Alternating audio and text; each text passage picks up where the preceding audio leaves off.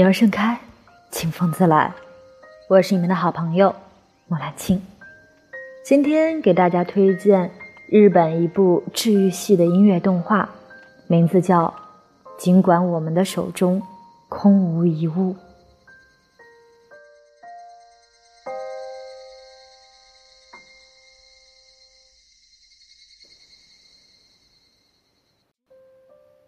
如果在我爱的人。和我之间做选择，我希望是我先离开这个世界，因为我自私，承受不了活着独自面对所有回忆的痛苦。逝者已矣，生者该怎样坚强才能重新振作？三年前，日本出了一部治愈系音乐动画，名字叫《尽管我们的手中空无一物》，讲的是杨妈妈。和小羊的亲情羁绊。短短四分钟，零台词，网易云三千一百七十万次播放，虐哭百万网友。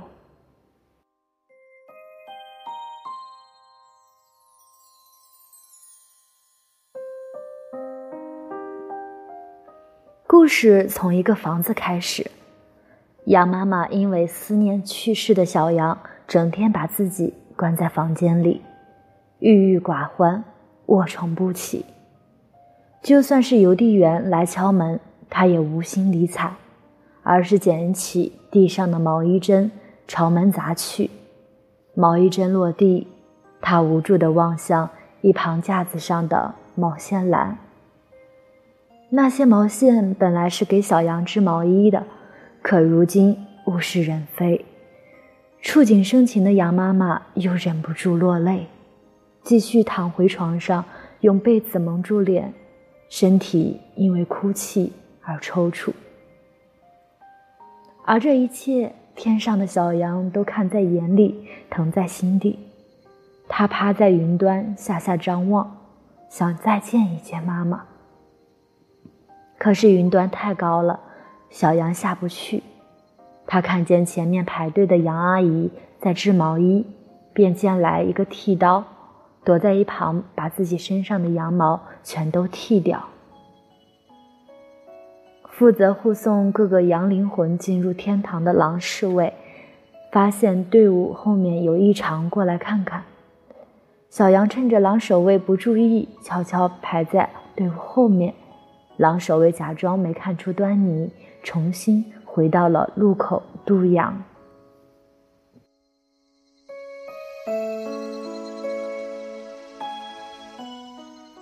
小羊躲在一旁，打算把剪下来的羊毛编成绳子。困了就在一边睡觉。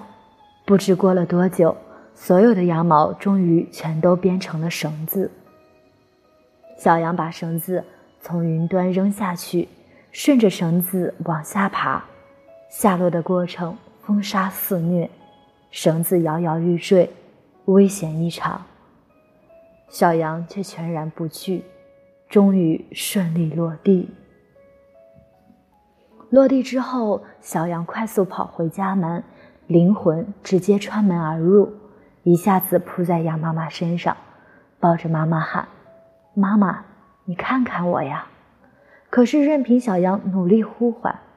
努力吸引妈妈注意，羊妈妈却始终看不到小羊。世界上最远的距离，就是我站在你面前，你却看不到我，这便是生与死的距离。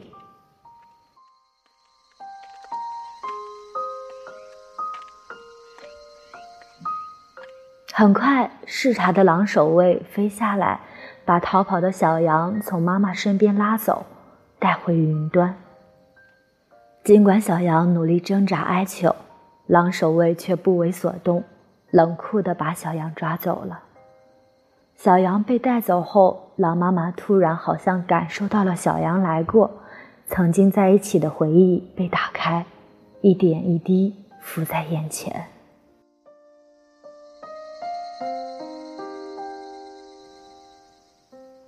小羊很粘人，常常抱着自己撒娇，每天晚上都要给他讲故事，才肯乖乖睡觉。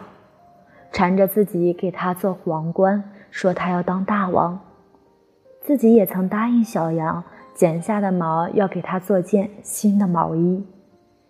期待穿新毛衣的小羊，经常一遍遍地缠着自己问：“妈妈，妈妈，织好了吗？妈妈，妈妈，织好看一点哦。”回忆如潮水般袭来，羊妈妈决定不再沉沦下去了。为了完成小羊的愿望，羊妈妈把放在床底还没完成的毛衣拿出来，重新一点点织起来。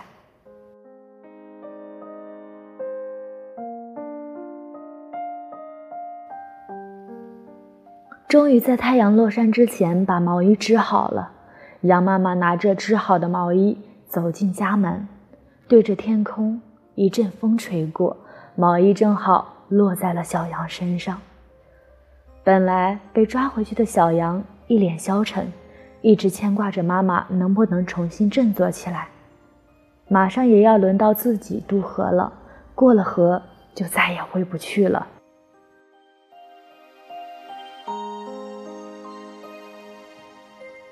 突然，身上多出了一件毛衣，正是妈妈曾经答应过的那件。小羊明白了，这是妈妈对自己的祝福。于是，小羊放下一切牵挂，穿着妈妈织的毛衣，蹦蹦跳跳的渡河。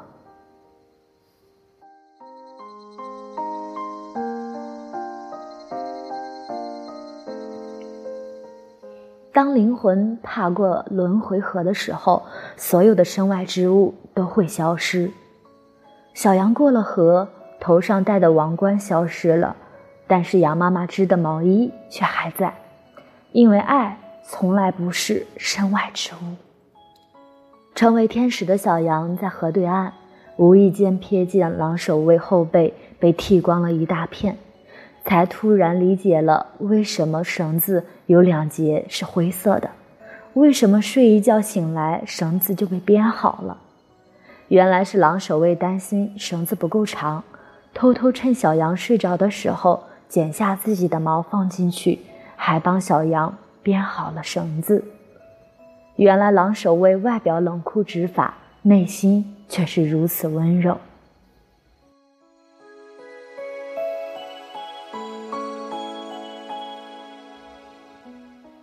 当夜幕降临，羊妈妈望着云端，向小羊告别。狼守卫挥舞着手中的手杖，将云端垂下的那条绳子变成了璀璨的星光，当做给比昂妈妈的安慰。我有件礼物想要呈现给你，那是在孤独难耐的夜晚，依然会在远方闪闪发光的满天繁星。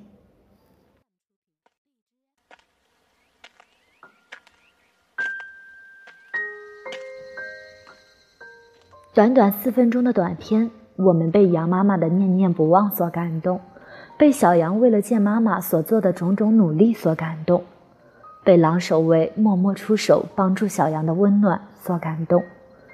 有人说，如果你重要的人去世了，你悲伤痛苦了好久，但是突然有一天，你感到有一股振作的力量，你开始做美好的事情，说不定是他舍不得你悲伤回来。拥抱了一下你。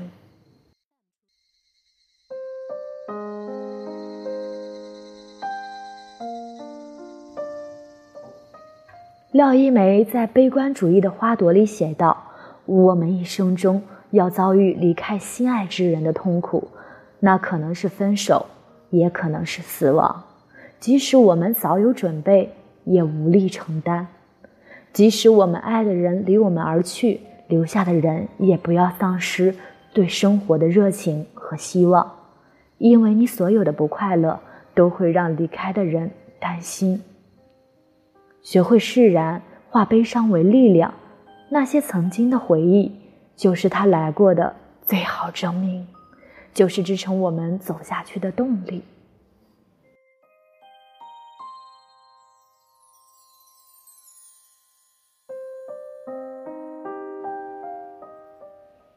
寻梦环游记》里说：“死亡并不是终点，遗忘才是。代替逝者更好的活着，才是对逝者最好的告别。就如歌词中写道：“尽管我们的手中空无一物，却能因此紧紧相牵。当你一人时，请别迷茫，因为我无论何时都不会放手。要相信，离开的人一定是化作天使，守护在我们身边。尽管我们的手中空无一物，但是爱始终围绕在我们身边。”